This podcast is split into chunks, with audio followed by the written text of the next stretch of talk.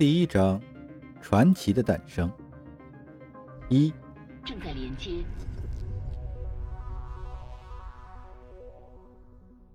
生命伊始，视野中出现一个明亮的光点继而有遥远的声响和暗哑的低语在耳畔响起。脑海里本是一片黑暗，忽然之间，传达本体的感知信息如潮水般奔涌而至。这个新生的意识开始探知周围的世界。他那随呼吸而起伏的胸腔、唾液的味道和随吞咽而收缩的喉肌，随意识而一张一握的双手，所有这些新奇的体验，都属于一个刚刚诞生在棺材中的男人。他仰卧着，眨动双眼。想要努力了解束缚他的狭小空间意义何在？一片玻璃屏障与他的脸只有咫尺之隔，他凝视着玻璃上映照出的影像，心中充满了惶惑。他看到的是一张老人的脸，高耸的额头上皱纹密布。铁灰色双眼下的颧弓让这张脸显得尤为冷峻。啊，我是谁？这个迷茫的灵魂询问着，试图唤起哪怕一丝记忆，以便摆脱眼下这种脱离现实的浑噩感。而他的脑海中一无所有，脑海中的那片黑暗占了上风。当他试图抬起肩膀的时候，克隆舱内降下一个医疗装置，放出淡蓝色的光芒，并笼罩他的全身。直至此时，他才意识到他的头部被固定在床面上，并通过一个植入骨骼的金属接口与之相连。啊，我是一个克隆飞行员呐！他透过玻璃凝视着上方的天花板，终于意识到了这一点。啊，我是那些不朽者中的一员，但是，在我身上到底发生了什么？那个装置在他眯着的双眼上方盘旋，随后一个轻柔的合成音响起：“早安，你的生命体征良好。”在我评估你的颞部重建进度时，请保持放松。扫描中。光束的中央部分聚焦在他的双眼上，其余则均匀投射在整个面部。随后，一阵刺痛感从他的大脑后方传来。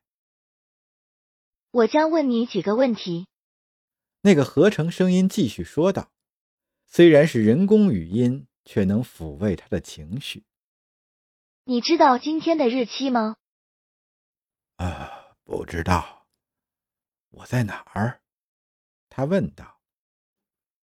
那个声音仍在冰冷而有礼貌的问着。你知道自己的名字吗？正当他即将绝望的再次回答不知道的时候，一道光照亮了玻璃外的房间，紧接着一声沉闷的巨响在室内回荡。他觉得心跳加速，第一次本能的察觉到危险的来临。早安，你的生命体征良好。那个合成音开始不断的重复。你的生命体征良好，你的生命体征良。在他上方盘旋的装置闪烁了一下，然后缩回了容器中。男人意识到，一张陌生的面孔正透过玻璃注视着他。那人眼中流露出嗜血成性的神情，足以让他胆战心惊。一阵操作机械的噼啪声传来，随后，克隆舱的盖子被开启。克隆舱里隐藏着一个摄像头，它只是这艘星舰上数百个类似装置的其中一个。借由一个埋入颅骨内的植入体，视觉信号被迅速传输到这艘星舰的驾驶员脑中。这个装置和克隆舱里那个男人脑后的装置相仿，通过舰载的信号处理器和驾驶员大脑皮层的图形运算能力，即使是远在生命维持舱数百米之外的遥感信号，也会被迅速转化成能让他设身处地看到的图像。呈现在驾驶员眼前的景象让他惊恐万分。一名刺客已经潜入到了这艘船上，他将通往货舱的道路完全锁闭，提前激活了克隆再生单元，准备谋杀神学理事会历史上。最重要的成员，也正是这个脑控植入体，将数据传入了驾驶员的脑中，让整艘星舰就像他自身的延伸。驾驶员只需产生一个操控舰船的意念，他脑部的生物讯号就会被解析成数字指令，继而由自动化系统或船上的数百名船员迅速执行。因为这种人机联动的体系，飞船的反应之迅速。几乎能与驾驶员的思维同步，只要驾驶员知道他该做什么。然而，对于如何处理破坏者潜入船内的这种局面，至今仍是无法想象到的。驾驶员此时正在无助地看着刺客站在克隆单元上，开始肆意嘲弄弗里克格兰奇那孱弱的克隆体。通过这艘巡洋舰的亚空间通信阵列，驾驶员打开了一个指挥频道。啊，维克托领主，我们这里发生了紧急情况。驾驶员说道。索尔森上尉，远在数十光年外，一个严厉的声音回应道：“说下去，发生了什么？”我们刚刚摆脱了卡尔索斯的舰队，并且从一次血吸者的伏击中生还。驾驶员回报说：“但是这艘船上有一名刺客，而且袭击者以其坚如铁石的重拳猛击在弗里克格兰奇的脸上，整个房间顿时洒满了四散飞溅的血滴，这让驾驶员慌了手脚。抛开男子老迈外表不谈，这个弗里克格兰奇的化身实际年龄只有不到五分钟。”他体内的每一个细胞都是在将近四十分钟前死去的那个本体的精确复制品。尽管和旧的躯体一样，这具克隆体的脑部蕴含着通过虚拟人生经历获得的海量知识，但弗里克·格兰奇原有的人格和记忆的核心部分已经泯灭无存了。这个在克隆舱中复苏的人仍然掌握着知识，却不能理解。他为何会掌握这一切？将这种状况称之为失忆症是不准确的，因为失忆症意味着在脑海中还保留着记忆，可供遗忘。而现在的状况与之相去甚远。对于弗里克来说，那些记忆根本就不曾存在。从现在开始的一切经历都会显得新奇而似曾相识。但对于他正在忍受的恐怖暴力，弗里克完全一无所知。袭击者铁拳的每一次重击都会给弗里克带来骨肉碎裂般的痛感，每一击都精确地落在最能引起剧烈疼痛的部位。而当弗里克即将陷入昏迷时，那个刺客又操纵克隆舱给他注入了足够的肾上腺素，使之保持清醒。因为弗里克的头部仍然与神经接口相连，而双手被固定在舱壁上，他完全无力进行自卫。当疼痛、麻木和眩晕感稍有减退时，弗里克用乞求般的语气艰难地从喉头深处挤出几个字：“为什么？”那个刺客看上去很年轻，形貌与弗里克有几分神似。他卸下自己的臂铠，露出粗壮而冷酷的双手。他闭上眼睛，用不知名的语言默诵了一些字句，像是在祈祷。然后他开始用双手挤压弗里克眼眶与颌骨之间深而对称的伤口。该死！看着哀嚎不已的弗里克，驾驶员愤怒地喊道：“那个刺客是个血吸者！你必须把弗里克封闭在克隆舱里，如果有必要，可以强行关闭。指挥频道里的维克托领主答道：“啊，我做不到。刺客封锁了货舱，我的船员无法进入。”此时，刺客举起饱浸鲜血的双手，做了一个祈求的动作，然后把手放低，让那殷红的液体缓缓流入口中。我们究竟有什么是能做的？维克托质问道。我的船员正在全力突入，驾驶员回答。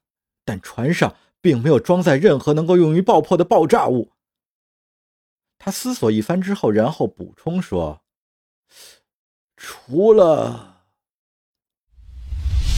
另一边，刺客一边操作血迹斑斑的克隆舱控制台，一边说道：“可惜，你永远不会知道你所犯的罪。我们仅剩的时间不够一一细数那些罄竹难书的罪状。如果可以的话，弗里克早已经泪流满面了。”他双眼浮肿，全身上下都染满了从脸部的伤口涌出的血水。他苦恼于不知道自己是否应该承受如此残酷的命运。这种心理上的折磨一点儿也不亚于肉体上的疼痛。一阵钻心的疼痛贯彻弗里克的全身。连接植入体和克隆舱的固定接口被从颅骨上生生的卸了下来。无主已降罪于你，刺客继续说道，同时一只手放在弗里克破损不堪的脸上，慢慢抚向他的脖颈。侍奉于无主是无辈无上的光荣，你让新一殿蒙受的诅咒也将在此刻被彻底净化。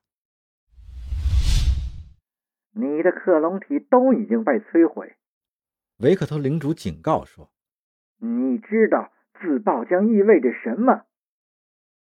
船长索尔森上尉艰难地咽了口唾沫，他看见那个刺客强拽着弗里克的脖子，将一柄权杖抵在他的下巴颏上。啊，没时间了，维克托领主，我信仰着女王大人。经过一番短暂的思考。索尔森上尉启动了这艘船的自毁程序。请您转告女王大人，这是我为拯救弗里克所能做的一切。请您告诉他，我做的一切都是为了女王的荣耀。他早已知悉一切，安息吧，我的朋友。充满高压电的权杖在植入体的接口上轻轻一触，红白相间的电弧频闪。弗里克只来得及发出一声短暂的尖叫。然而，就在他命悬一线的时刻，克隆舱的舱盖突然强行关闭，将权杖重重地打落在地。那刺客也不得不松开紧扼弗里克咽喉的手。随后，克隆舱周围的一切血肉与金属都在瞬间化为乌有。暴怒的刺客眼中所见的最后景象，是从地面上升起一层防爆护盾，罩住了克隆单元，而他那蜷缩在其中的猎物仍然在呼吸。索尔森上尉驾驶的这艘先知级战列巡洋舰，由一座无中子核融合反应堆供能，后者通过磁性牵引力来约束等离子体。使之用于飞船的推进系统，而一旦这个立场崩溃，在船内逸散的等离子体将会将周围的一切毁灭殆尽。索尔森上尉牺牲了他自己和全体船员，用最决绝的手段挽救了弗里克·格兰奇的生命。在自毁开始前六十秒，磁性牵引力场的故障保护程序就已经关闭。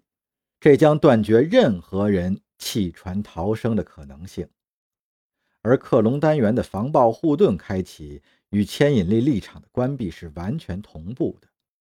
接着，引擎室里的等离子体会气化阻挡它的一切。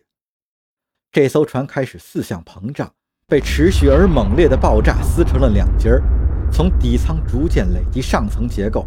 灼热的碎片高速撞向船体的残余部分。对于那些靠近引擎室的船员，死亡在瞬息之间就已经降临。而身在前舱的人，或许还有时间意识到事态的严重性，不过也仅此而已。弗里克·格兰奇又陷入了类似诞生之初的浑噩状态。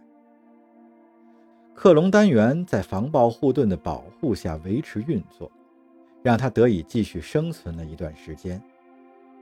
四周漂浮着星舰支离破碎的残骸，他蜷缩在克隆单元之中，不愿回想起曾被折磨和殴打，直至奄奄一息，而那却是他生命中唯一的记忆。